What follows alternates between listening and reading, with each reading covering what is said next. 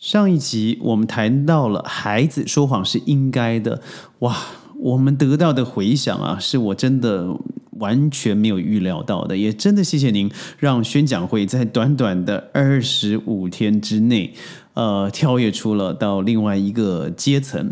当然，在这个茫茫的流量至上之中，我没没想到有这么多人会想对于这种单纯的心理学知识、呃，商业顾问的一些内容有这么大的兴趣，也非常感谢的各位。今天我为什么一定要在制作这一集呢？呃，不只是回馈给支持我们的您，更重要的是，很多人很多人问我，对，又说谎了怎么办？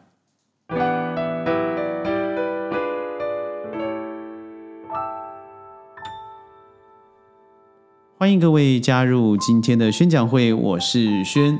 上一次我们说到了这个说谎是天性，每一个人在经由了认知的学习、宗教的学习、知识的学习、道德的学习之后，开始了解了。呃，倘若如果你是想说谎，不见得对你、对别人会有正能量的循环，更有可能的是造成很多不能够收拾的习惯悲剧。所谓的习惯悲剧，我不知道各位有没有认识一种人呢？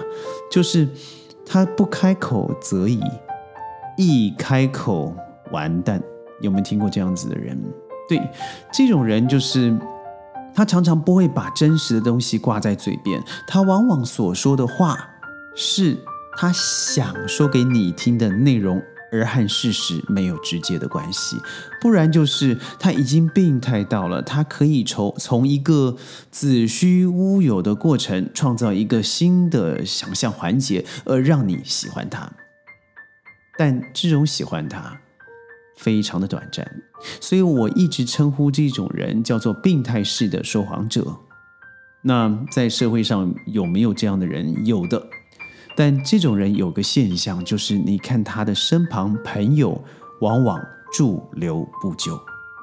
这种已经到了一种疾病式的说谎习惯的人，哎，还为数不少。我上次说了哦，呃，有十句话里头就有三句话是会是假假话。这不是一个病态的人，这是一个正常的人，也就是包含我。这个假话里头包含的不只是。嗯，他是不是有伤害的？他是不是是蓄意去创造的？他只要和真实无关，他就是说谎。那孩子又说谎了，我相信这句话您应该是呃记忆犹新，甚至有这个锥心之痛。我看到一个嗯母亲啊，她留了文字又留了语音给我，她来自香港，她跟我说。他在无意间从朋友的转发里头得知了宣讲会，而他第一次听到的第一个是父爱缺位女孩篇，第二个就在有台他看到了也是我在谈身教的一个影片之后，他非常的有感，找寻到我们了。他于是因为他说文字太满，他就直接录音了。我的孩子为什么昨天回来？他书包明明就是忘记带回家，他非要掰出一百个理由，即使那个理由没有一个成立的，他也叫做理由。第一个，那叫做借口；第二个，那叫做习惯性的说谎；第三个，我认为更重要的是，他为什么要这样做？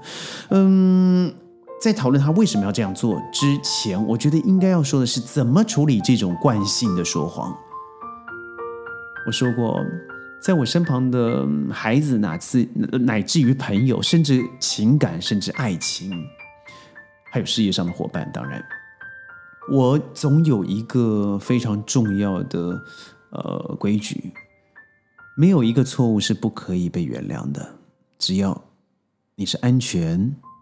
的生命仍在，但有个东西我是不能够包庇的，不能够包容的，那就是你刻意的说谎，而让我乃至于别人远离了事实的核心。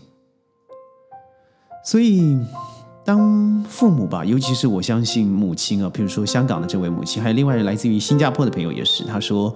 呃，他这个朋友，呃，他这个孩子今年十四岁嘛，刚进入了青春期的第二期。呃，所以对于先来说，或是我们整个顾问结构里头，我们以七为一个非常重要的单位，也就是七、十四、二十一、二十八。如果青年人在二十八之前没有把行为或是他立定脚跟的能力给扎根好，未来会非常非常非常的困难。所以，如果以期来说的话，这位妈妈的孩子是十四岁，很显然他进入了第二期，他生理、心理都有一个组长的反应。那这个时候，当然他一定倾向于同柴。对于我们这种老 Coco 父母的话，他是听不进去的。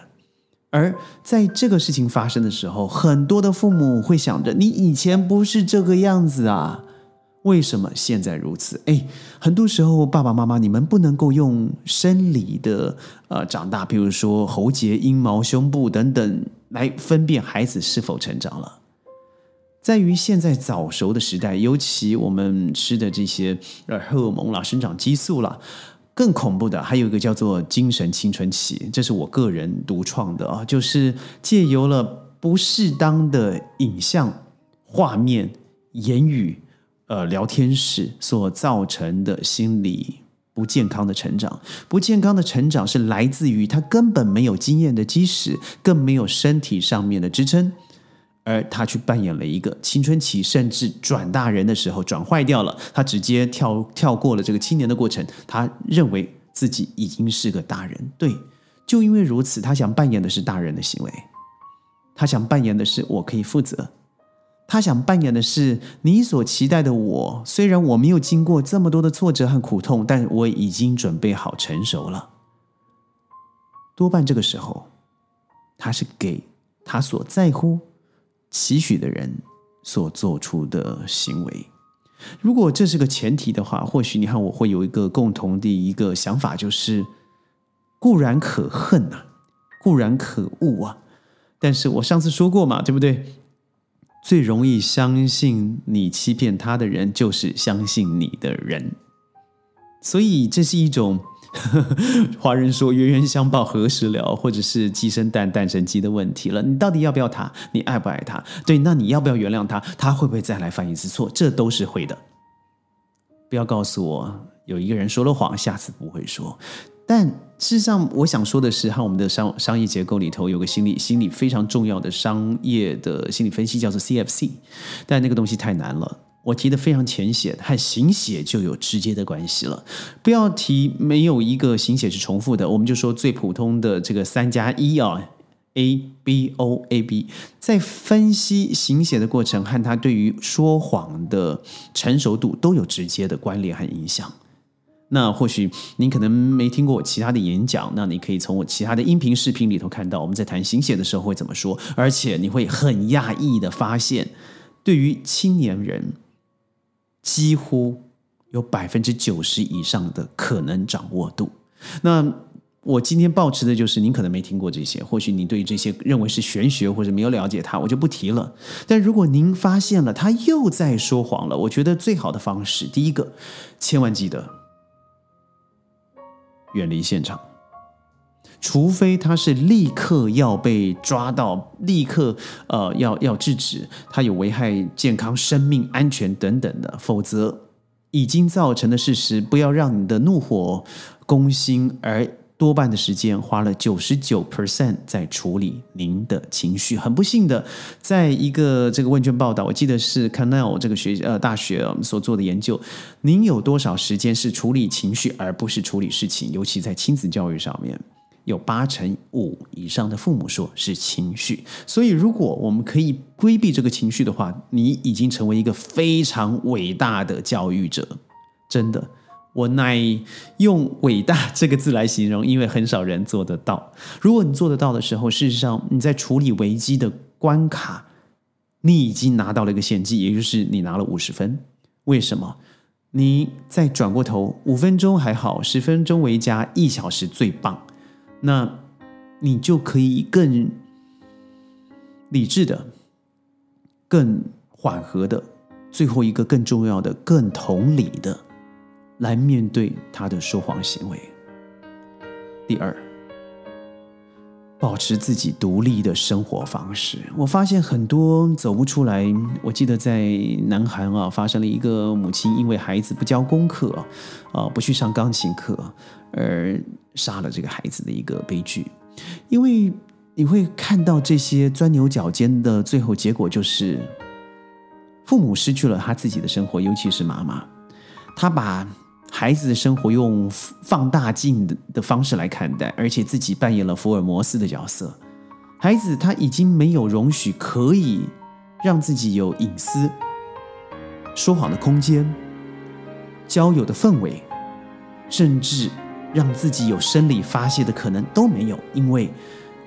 我的父母，也就是扮演我家庭教育者的人，他是用一个放大镜的方式来检查我的手机、我的电脑，还有我的所有脑袋里想藏的东西。那个东西就叫做禁忌花园。所以，这个孩子下次只是想到另外一个方式，能够不要让你发现，因为或许我会被拆穿，而结果会是这样子。那最好的方式，可能演变的结果不沟通。第二个，逃家。第三个交了坏朋友，第四个可能这个风筝就真的断了线。而其次，我认为您一定要做到一个东西是严加的管制手机平台的使用。对于轩来说，各位都知道我身旁有一群啊孩子们啊，我说的孩子上也不孩子了，因为还有大学生了。嗯，对我在过去的十五年里头，对于网络的发展，我持的是悲观的角度。即使我现在是用这个科技媒体来跟您做沟通，但是上面有太多的内容是根本不被需要的。而在过度的资讯泛滥之中，有多少是假的消息？更不要在我不要更不要说我之前所提的节目里头，有太多的网络性暴力、网络霸凌，甚至造成人财两失、生命结束的结果。所以，网络的管制，请您不要告诉我是民主。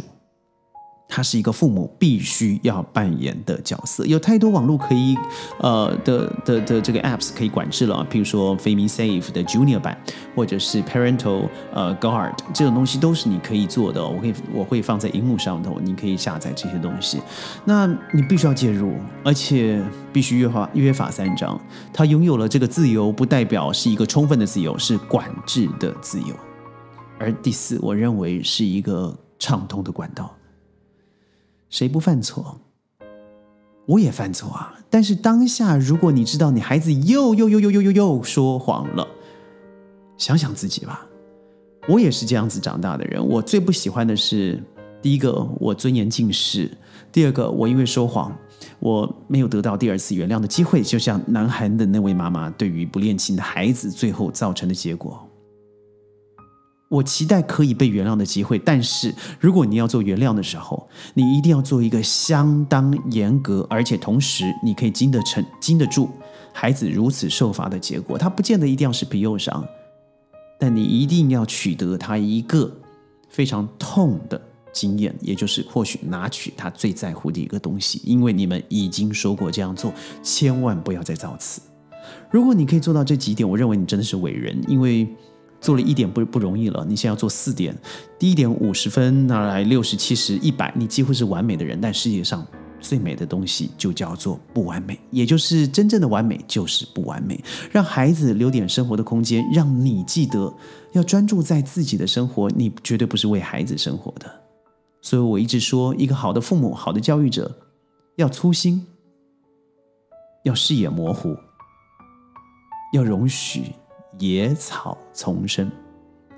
如果你把这三点仔细的端详放在您的教育里头，相信我，您会过得更快乐、更成熟，到最后造成的是有更成功的小生命。我是轩宣讲会，每天十五分钟在云端和你分享世界的大小事。我是借由过去的教育训练，还同时加上我一直长期乃至今天我还在执行的商务顾问，把我多年的经历呢，透过网络声音传达给您。记得点赞、转发、收藏。我们明天见，拜拜。